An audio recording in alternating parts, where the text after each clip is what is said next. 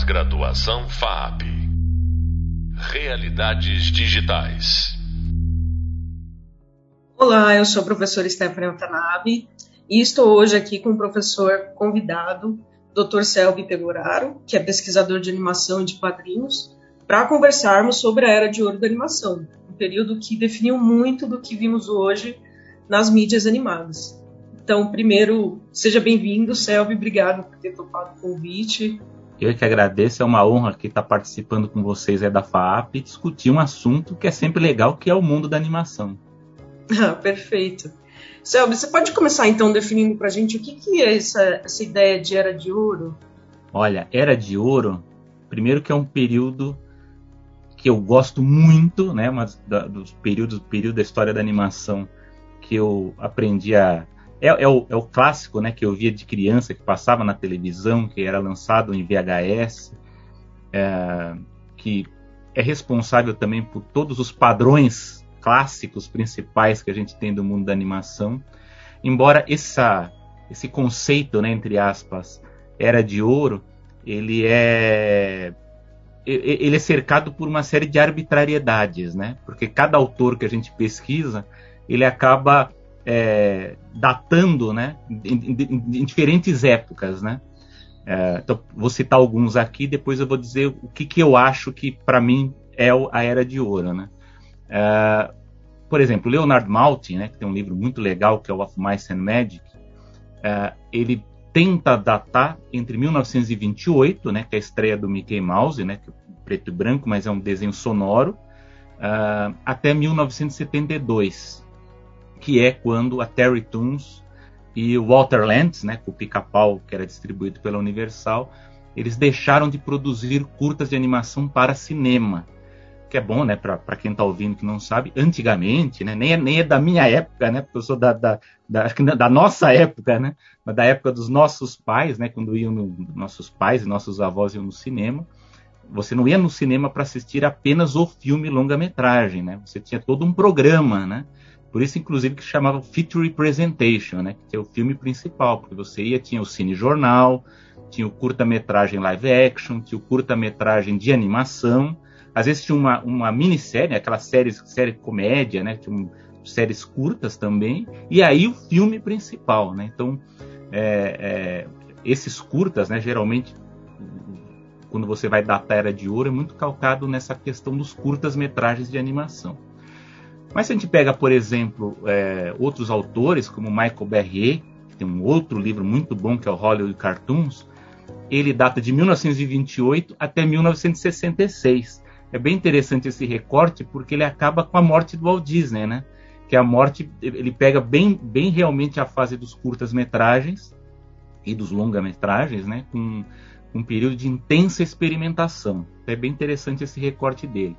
Para pegar um fora dos Estados Unidos, o, o Jean Alberto Bendazzi, né, que tem um, um, um livro bem interessante, bem, o principal livro de história de animação, né, que é bem, bem legal porque ele pega a produção mundial ele vai até 1951. Então ele vai passa a década de 40, década de 50 já começa uma série de padronizações no cinema hollywoodiano, né, do cinema de animação. Então ele fecha em 51. É, e o Charles Solomon, que também tem um outro livro muito bom, que é o, que é o, é o, é, que é um de arte de animação também, é, é ele vai datar 1945 então ele vai até aquelas animações da época de propaganda de guerra. Então aí você vai falar assim, mas o que, que era de ouro, afinal de contas? Se cada um data de, de, de um certo período. Todos eles, se a gente for parar para pensar, começa em 1928. Começa ali porque você tem, para quem conhece, né, para quem gosta de animação, a gente vai ter aquele período pré-cinema, né, o proto-animação, né, que tem todos aqueles equipamentos, né, que a gente quando vai ver fica maravilhado com todos aqueles experimentos com movimentação de imagem. Tem a era do cinema mudo, a gente tem toda aquela fase do Emile Con, do Winsor McKay, do grande astro que foi o Gato Félix, e aí vem o cinema sonoro, que começa com o Mickey Mouse. O, grande destaque da época da Era de Ouro é entre 1928 e 1942, porque nesses 12, 13 anos é quando a animação ela tem uma rápida evolução técnica e estética. Então você tem do, do cinema sonoro para o cinema em cores, para toda aquela questão de câmeras e animação de efeitos, tudo isso acontece nesses 12, 13 anos. Tanto é que se você, a gente pega os cinco primeiros longas-metragens da Disney, Branca de Neve, Pinóquio, Fantasia, Dumbo e Bambi, eles não são um igual ao outro, né? Cada um ali tem uma, uma diferenciação bem, bem interessante, né?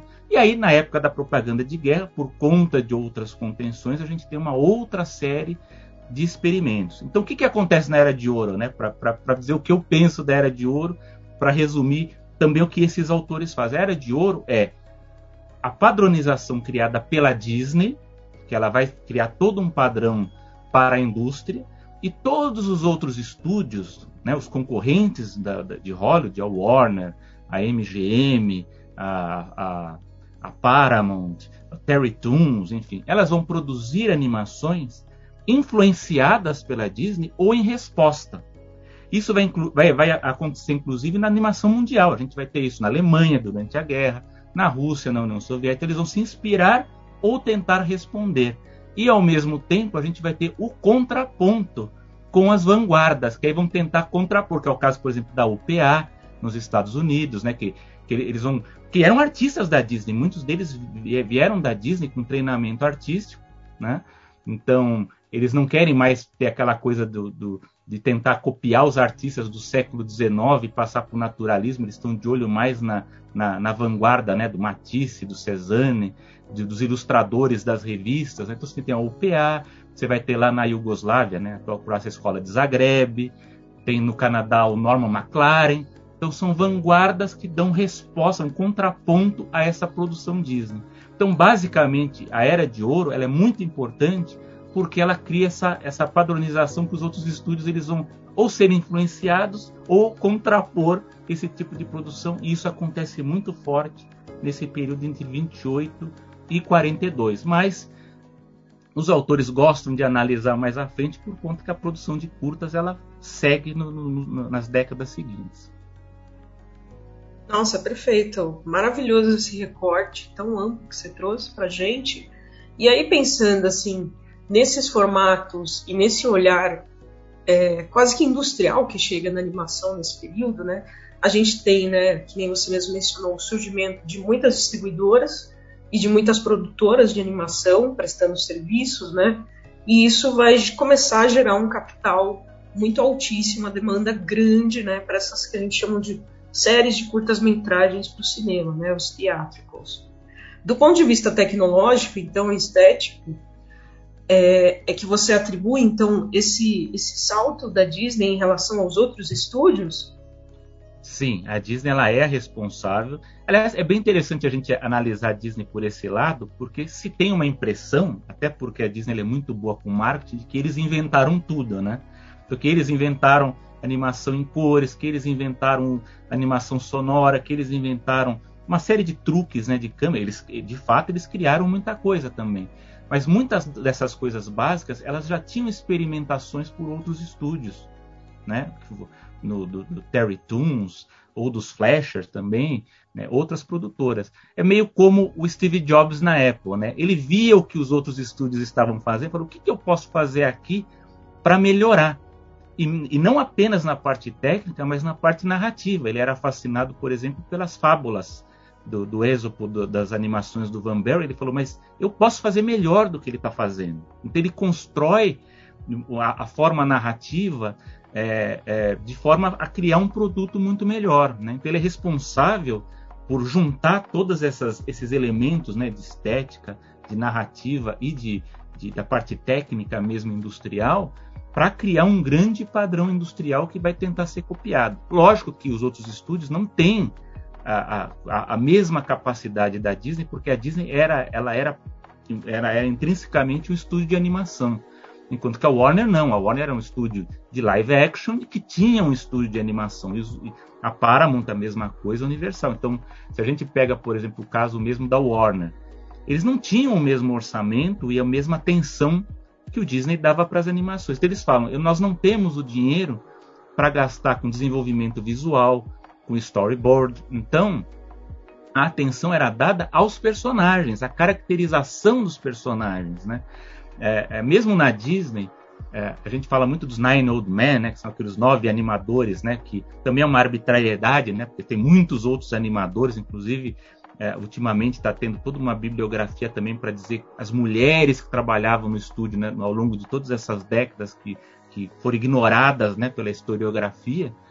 Mas além dos Nine Old Men, a gente teve quatro ou cinco animadores que foram responsáveis por criar uma série de padronizações da Era de Ouro. Né? O Norman Ferguson, se a gente for pensar no Playful Pluto ali, que é o que faz o personagem pensar, a primeira vez que a gente vê na tela um personagem de animação que está pensando em alguma coisa, o Bill Tytla, que dá volume, emoção, o Fred Moore, que é responsável também uma, pela questão do carisma do personagem, como você desenhar o personagem de uma forma que dá carisma, e a Warner, por sua vez, como ela, ela não tinha muito tempo para desenvolver a parte artística, né?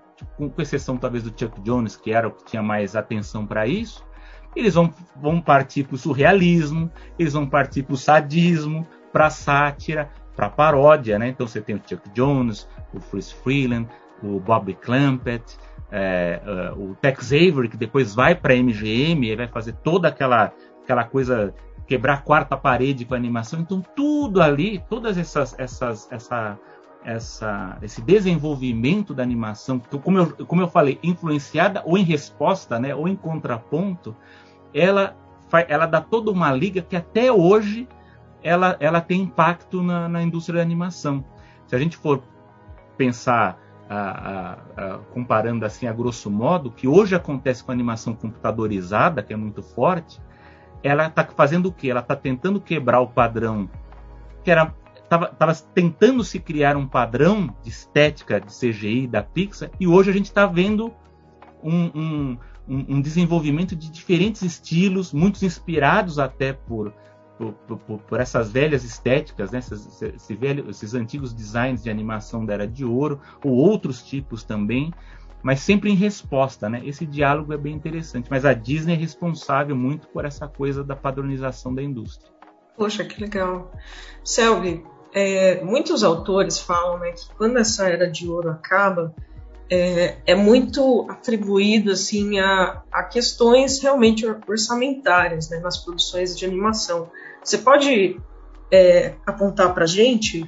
É, no, no, no, caso dos curtas-metragens, o que, que acontece? Como eu falei, ele era uma parte do programa de quando você ia no cinema. Então, esses curtas-metragens, eles não tinham um, um, um retorno financeiro para o estúdio, a não ser lá naquele começo, né, quando, quando despontaram os curtas, mas depois, com exceção da Disney ou algum um outro estúdio que dava uma atenção especial, era muito caro produzir esses curtas para o retorno que era dado. Então era mais fácil você investir num longa-metragem, que aí você tinha garantido um retorno maior, do que num curta-metragem. E ao mesmo tempo, aí você vê como é um ciclo vicioso. Você, sabendo que não tem esse retorno, você começa a baixar a qualidade, você baixa o orçamento, né?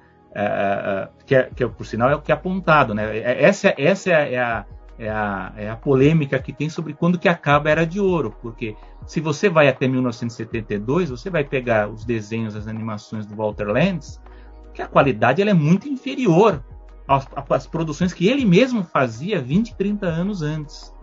Então você tem toda essa quebra, é muito parecida com o padrão já da televisão.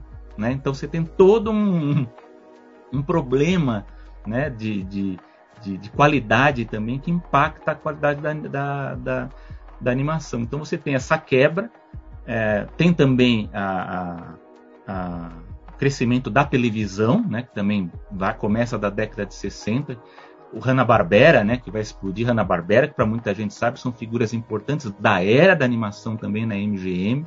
Os, melhores desenhos ali da, dos curtas-metragens do Tom, do Tom e Jerry são deles, né, ali coisas fantásticas, mas eles vão para a televisão, vão lá fazer toda aquelas, aquela produção belíssima de televisão deles, né? É, há uma quebra também de paradigma em relação a, a, a, ao gênero, ao foco também da, das animações, porque a televisão acaba caindo naquilo de babá eletrônica, né? Então, é, esse período entre a década de 60 que você precisa encher a, a televisão de, de animações você acaba criando padrões morais e de censura e que acabam infantilizando as produções. Então isso é bem importante. A Era de Ouro ela tem muita animação adulta, violenta, com estereótipos negativos. É, então ela, ela, ela, ela, é muito adulta, né? A, a, a gente assistia quando era criança na televisão, mas se a gente for assistir hoje em comparação com o que tem de animação para criança na televisão, é muito diferente, né? Então é infelizmente teve esse problema mesmo de, de, de custo-benefício em relação aos curtas que acabou afetando a qualidade da produção. Mas enfim, mas tem também um, um, uma coisa bem interessante de, de, de, Era de Ouro que a gente tem que ver, que é o, o, o, o retrospecto que estão se fazendo agora nos Estados Unidos de relançar e de reapresentar essas animações. Né? Toda uma discussão também sobre se você deve censurar essas animações, se você não pode mais. É, ah, porque é negativo. O caso do Pepe Le Pew, né, da, que, que ficou muito conhecido, né? Eu acho que o, o, o, que alguns estúdios estão fazendo, a própria Disney, eu acho assim: a gente não pode censurar essas animações, a gente tem que apresentá-las com o devido contexto, até para mostrar como que era na época em que era produzido esses filmes. Uh, então a gente, o próprio Tex Avery que, tô, que, que, que, foi lançado aí os curtas, né, em, em, em Blu-ray, né, restaurados, acho que é muito importante. Inclusive acho que até para as novas gerações que estão aprendendo animação é muito importante que se olhe para esse tipo de animação, que ali está todo a tá todo o beabá ali, o básico da animação está, está lá. É, mas é muito importante que a gente tenha esse, esse esse conhecimento do, dos curtas clássicos, que é o que está acontecendo também com, com, a, com a produção do cinema mudo, né? Está tendo todo um trabalho agora também de resgatar muitas produções perdidas da época da, da, do cinema mudo.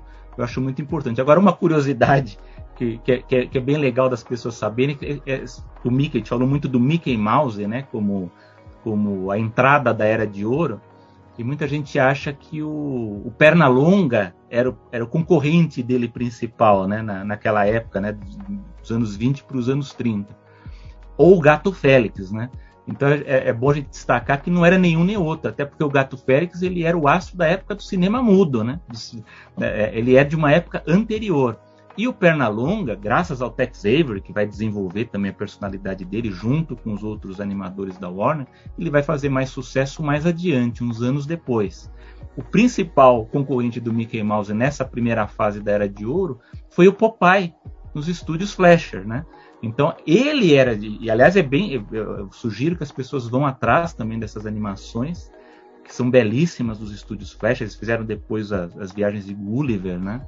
Tem uma série do Superman do, do, dos Flashers também, que é uma coisa sensacional. Saiu no, eu, eu, na época no Brasil, a primeira vez que eu vi, saiu no Blu-ray do filme, né? Do, do, do Superman Christopher Reeve, que para mim ainda continua sendo o melhor filme do Superman. Mas enfim, mas essa produção dos Flashers do Superman, que é uma série de curtas-metragem para o cinema, é uma coisa fora do, do fora do comum, né?